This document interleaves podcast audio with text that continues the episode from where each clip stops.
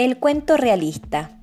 En la segunda mitad del siglo XIX se desarrolló en Europa una corriente artística conocida como realismo, que se manifestó especialmente en la pintura y la literatura.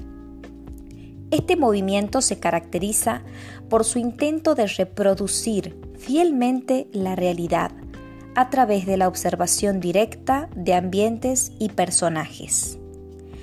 Las obras tienen como protagonista al hombre común, con sus miserias y virtudes, sus esperanzas y fracasos. Y en muchas ocasiones estas obras literarias sirven para denunciar la injusticia social.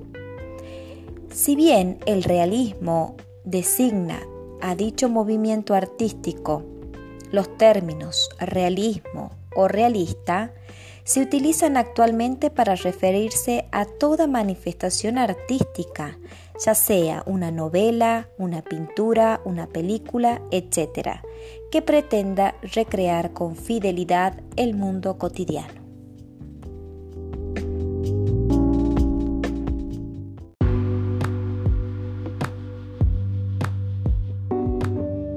Evolución del soporte musical.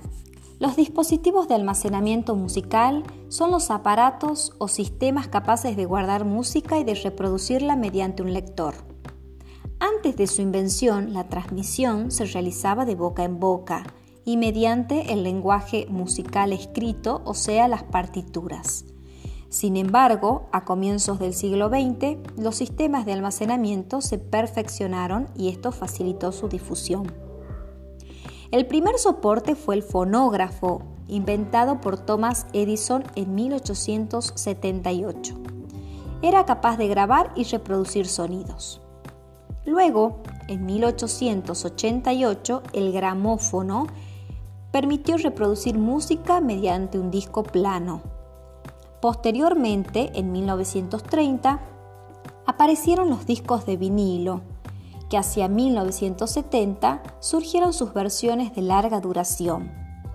Más tarde, durante los 80, se introdujo el cassette, que permitía almacenar y grabar audio. Los CD fueron introducidos luego en el mercado y ofrecían más espacio y calidad para almacenar música.